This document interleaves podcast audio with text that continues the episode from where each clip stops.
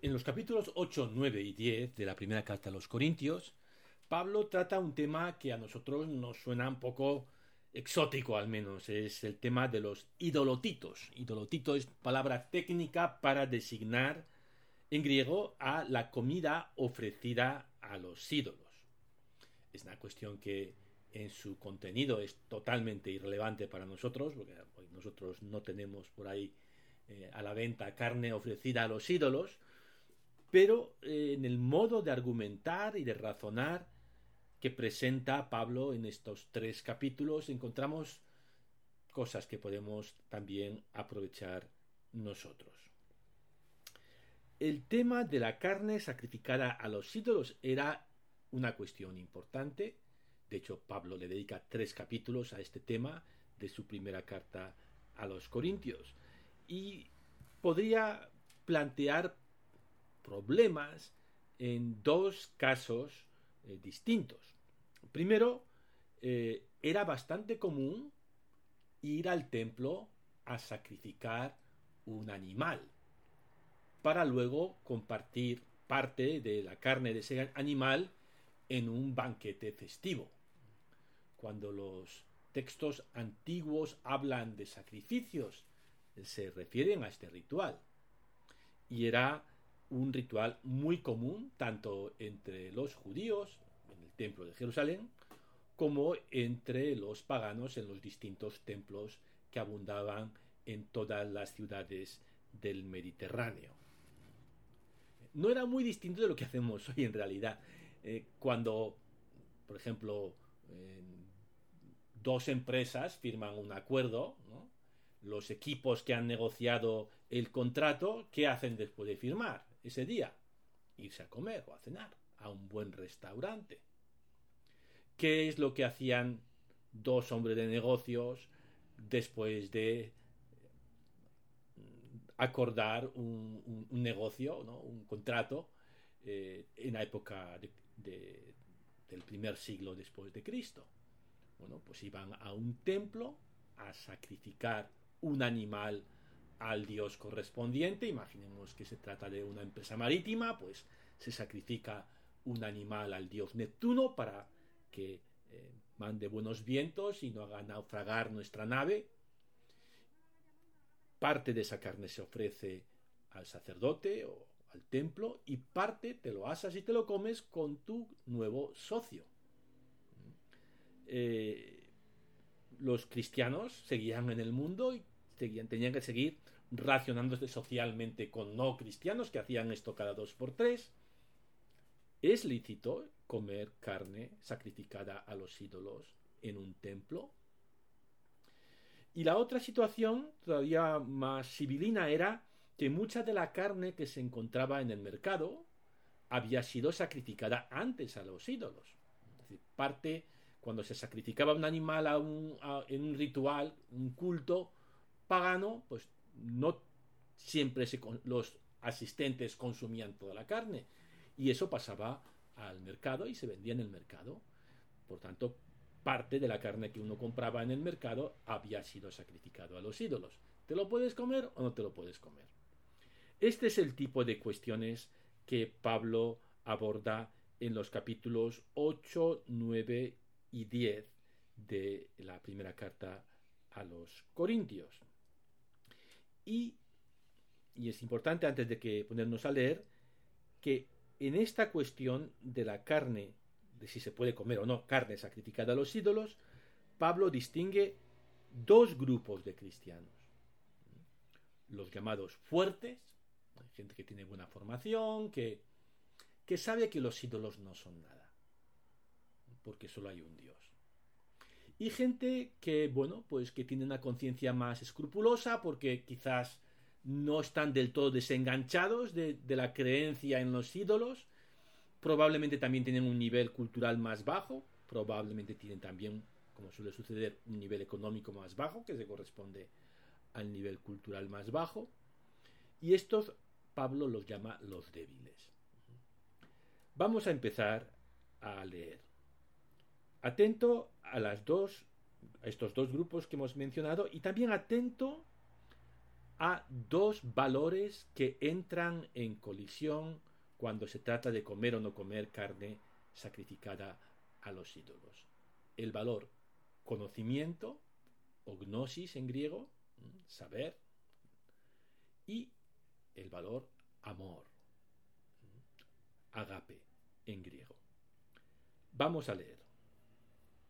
Acerca de lo sacrificado a los ídolos, sé que todos tenemos conocimiento, pero el conocimiento engríe mientras que el amor edifica. Si alguno cree conocer algo, eso significa que aún no conoce como es debido. Si alguno ama a Dios, ese tal es conocido por él. Sobre el hecho de comer lo sacrificado a los ídolos, sabemos que en el mundo un ídolo no es nada y que no hay más Dios que uno. Pues aunque están los que son dioses en el cielo y en la tierra, de manera que resultan numerosos los dioses y numerosos los señores, para nosotros no hay más que un Dios, el Padre, de quien procede todo y para el cual somos nosotros, y un solo Señor, Jesucristo, por quien existe todo y nosotros por medio de él. Cierro la cita del, de la carta. Eh, Pablo se dirige fundamentalmente aquí a los fuertes, a los que tienen conocimiento, a los que saben que los dioses no son nada. Y les dice, todos tenemos conocimiento, sabemos que los dioses no son nada, y si los dioses no son nada, oye, ¿por qué no te vas a comer carne que ha sido ofrecido a nada? Es decir, a los dioses. Pero les dice a estos, a estos fuertes, a estos que tienen conocimiento, pensemos también en los débiles. Continúa así. Sin embargo, no todos tienen este conocimiento. Algunos, acostumbrados a la idolatría hasta hace poco, comen pensando que la carne está consagrada al ídolo, y como su conciencia está insegura, se mancha. Cierro la cita. Algunas personas, los débiles, ¿eh? Aún no terminan de hacer suya la idea de que, el ídolo no es nada. Y aún están como medio enganchados a la idolatría. Y si comen carne ofrecida a los ídolos pueden recaer en la idolatría. Y eso hay que evitarlo a toda costa. Sigo leyendo a Pablo. Pero no es la comida lo que nos permite estar delante de Dios. Nada nos falta si comemos, ni llevamos ventajas si no comemos. Pero tened cuidado, no sea que vuestra misma libertad se convierta en piedra de escándalo para los débiles.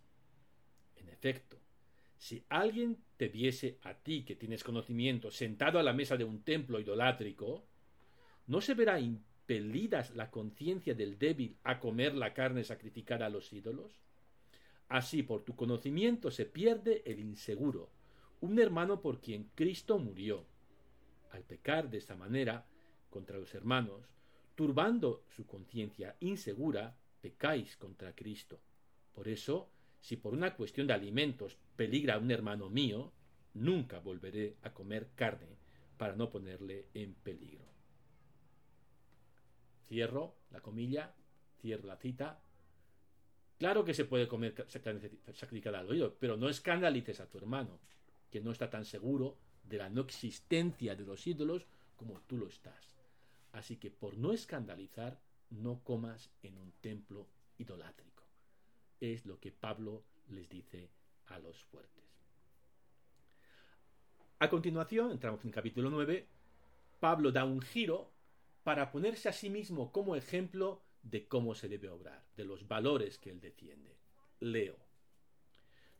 No soy libre, no soy apóstol, no he visto a Jesucristo nuestro Señor, no sois vosotros el resultado de mi trabajo en el Señor, si para otros no soy apóstol, para vosotros sí lo soy, pues el sello de mi apostolado sois vosotros en el Señor. Mi defensa contra los que me acusan es esta. ¿Acaso no tenemos derecho a comer y a beber? ¿Acaso no tenemos derecho a llevar con nosotros una mujer hermana en la fe como los demás apóstoles y los hermanos del Señor y Cefas? ¿Acaso somos Bernabé y yo los únicos que estamos privados del derecho a dejar el trabajo? ¿Quién hace el servicio militar a sus propios expensas? ¿Quién planta una viña y no come su fruto? ¿O quién apacienta un rebaño y no se alimenta de la leche del rebaño? ¿Acaso digo esto desde una perspectiva humana? ¿O no lo dice también la ley? Pues en la ley de Moisés está escrito, no pondrás bozal al buey que trilla. ¿Acaso se preocupa Dios de los bueyes? No lo dice precisamente por nosotros. Por nosotros precisamente se escribió que el que ara debe arar con esperanza y el que trilla con la esperanza de tener una parte en la cosecha. Si nosotros hemos sembrado entre vosotros lo espiritual. ¿Será extraño que cosechemos lo material? Si otros gozan de ese derecho entre vosotros, ¿no lo tendremos más nosotros? Cierro la cita de Pablo. Pablo dice, vosotros tenéis derecho a comer lo que he ofrecido a los ídolos, pero os pido que renunciéis a ese derecho por consideración a los débiles. Yo tengo derecho a cobraros por predicaros el Evangelio, y he renunciado a ese derecho para facilitaros a vosotros la fe. Ese es el argumento que está aquí eh, exponiendo. El apóstol tiene derecho a que la comunidad lo alimente. Y cita el caso de los otros apóstoles, de Pedro, llamado Cefas, de los hermanos del Señor, parientes de Jesucristo, que se habían metido a, apóstoles, eh, y, esos no solamente les alimenta la comunidad, la comunidad les alimenta a ellos y a su mujer. Esta gente viaja con la familia y las comunidades asumen eh, ese, gasto, ¿no? esa, esa carga. Pablo, en cambio, trabaja con sus manos para no depender económicamente de las comunidades.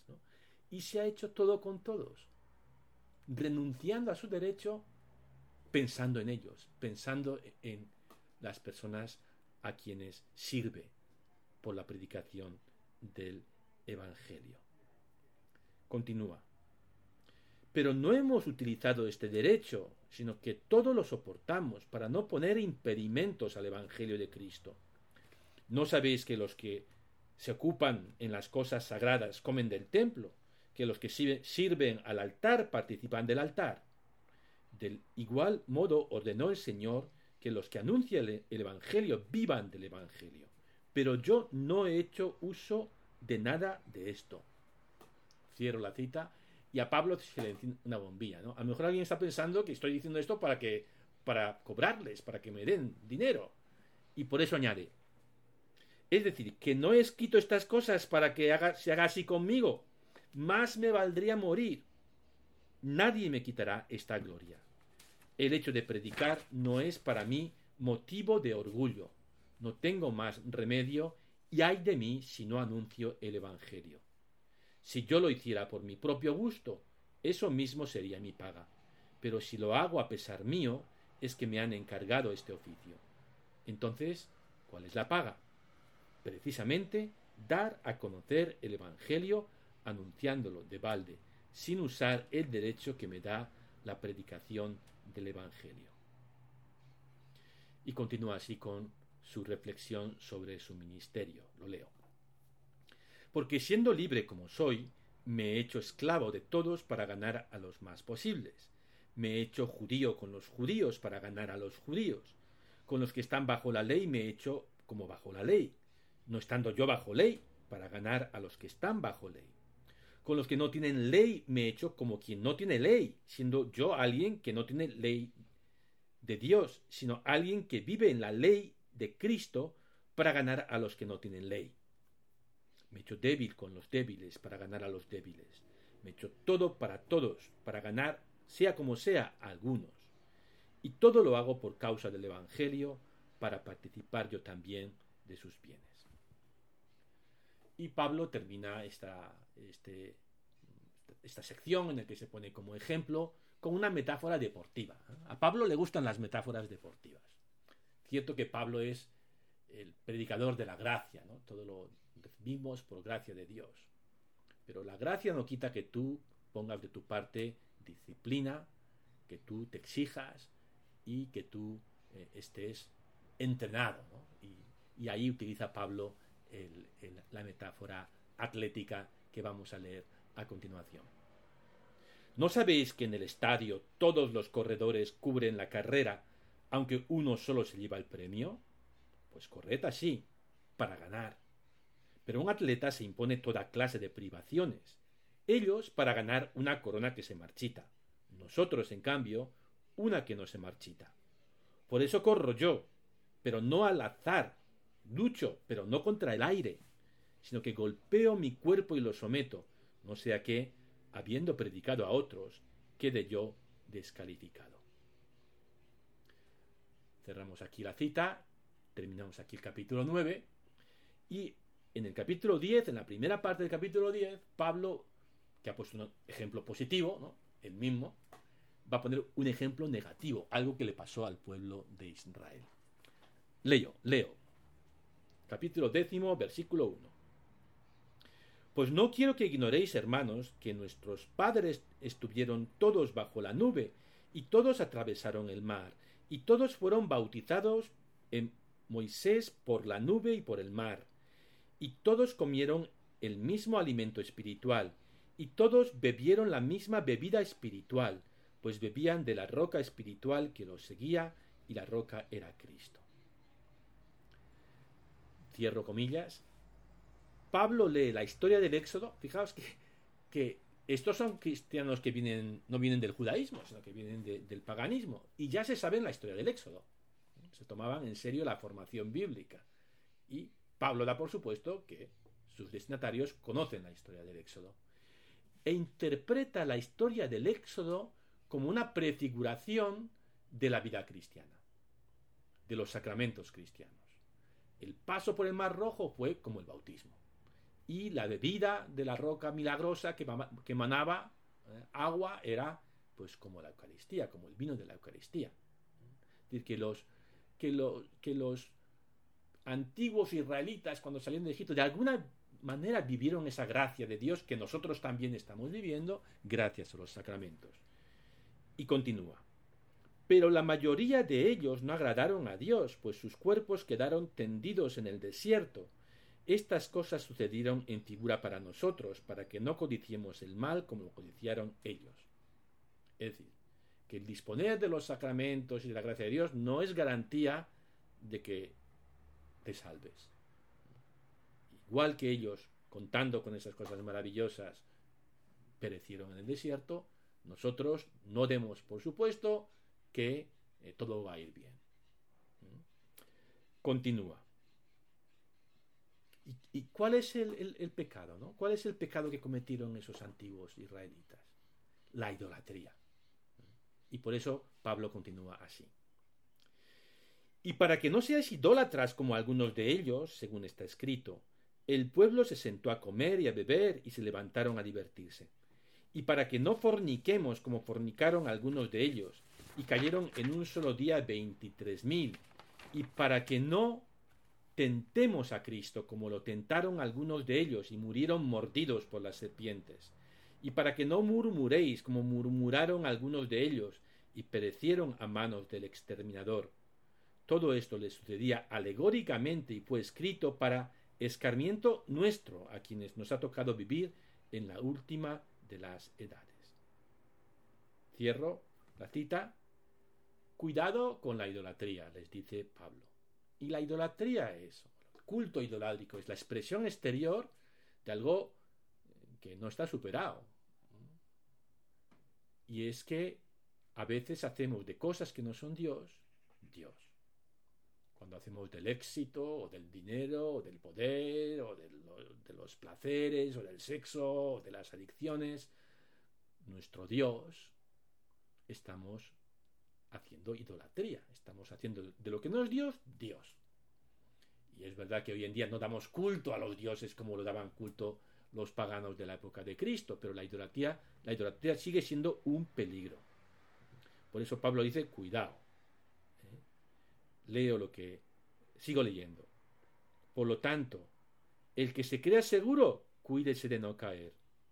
no os ha sobrevenido ninguna tentación que no sea de medida humana.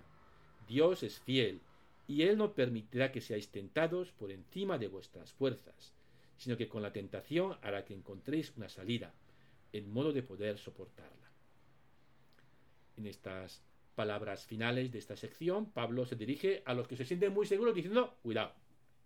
Y a los que dicen, esto, esto es demasiado, demasiada tentación, yo no puedo resistir la tentación, les dice, la tentación es a medida humana.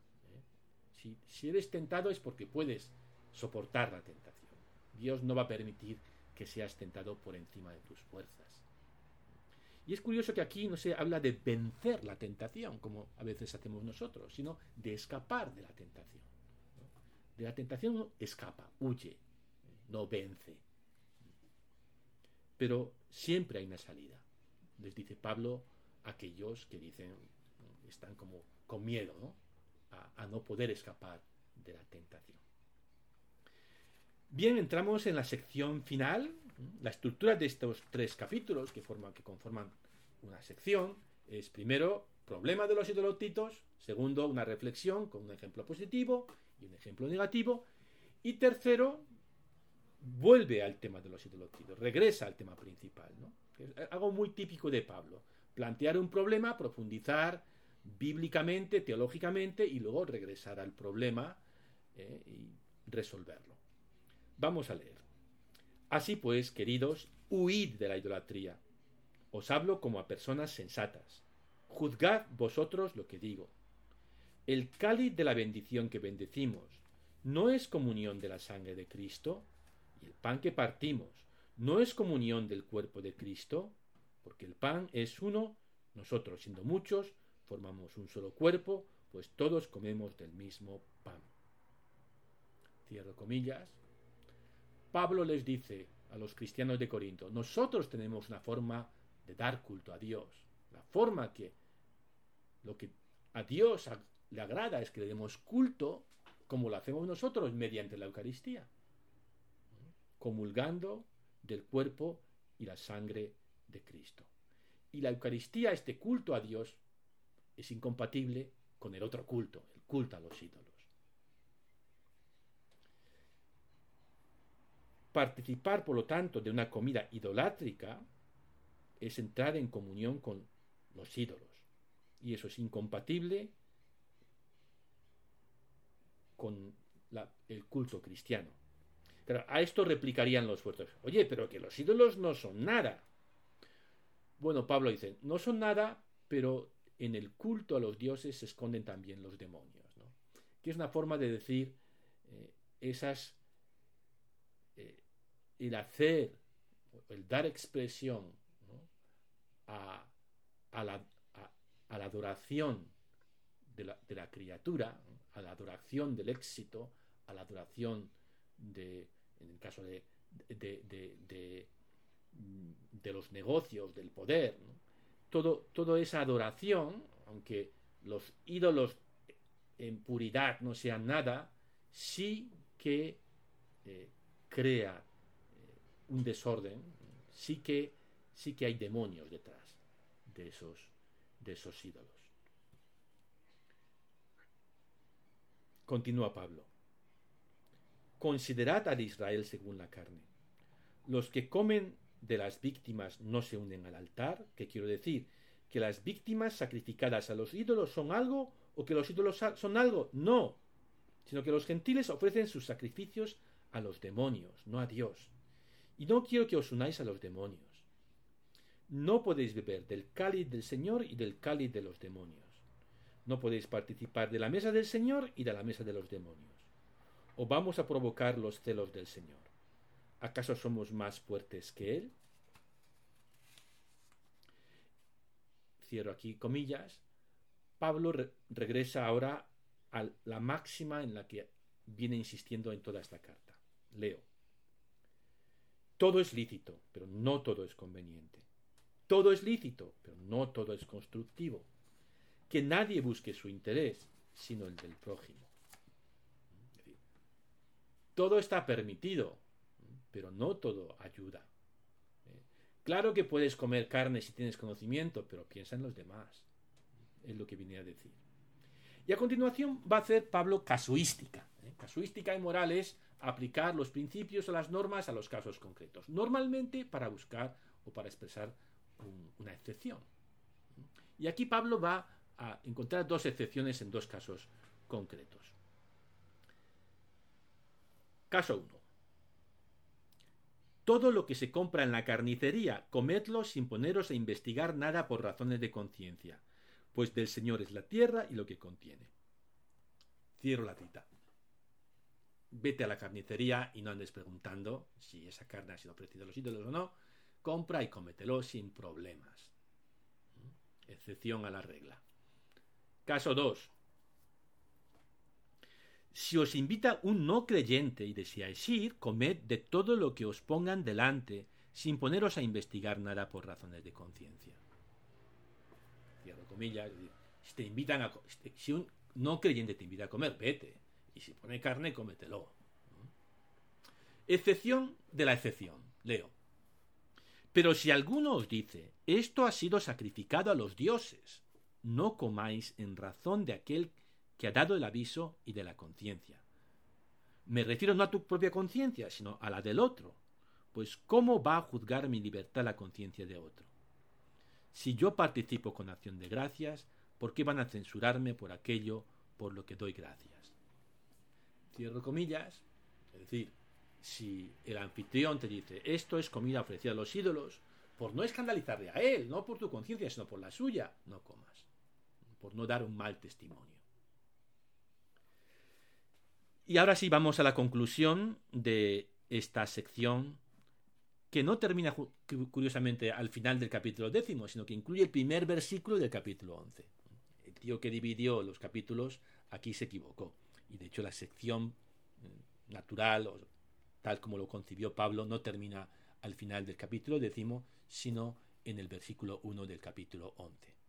Voy a leer, por lo tanto, de 10.31 a 11.1. Así pues, ya comáis, ya bebáis o hagáis lo que hagáis, hacedlo todo para gloria de Dios. No deis motivo de escándalo ni a los judíos, ni a los griegos, ni a la iglesia de Dios. Como yo, que procuro contentar en todo a todos, no buscando mi propia ventaja, sino la de la mayoría, para que se salven. Sed imitadores míos, como yo lo soy de Cristo. Bien, terminamos aquí esta, esta larga sección y la pregunta que eh, podemos reflexionar es, ¿has sido alguna vez testigo de alguna situación en la que el amor debía prevalecer sobre el conocimiento? Es decir, que tu conocimiento, tu mayor madurez te podía, te daba licencia para hacer algo, pero por no escandalizar a otros, o por la paz, o por, la o por caridad, te has abstenido, o has visto que otra persona se ha abstenido de aplicar todo ese conocimiento por amor. ¿Has sido testigo de alguna situación en la que el amor debía prevalecer sobre el conocimiento? Bien, nos despedimos aquí y nos vemos eh, la próxima semana en la que comentaremos el capítulo 11 de esta primera carta a los Corintios.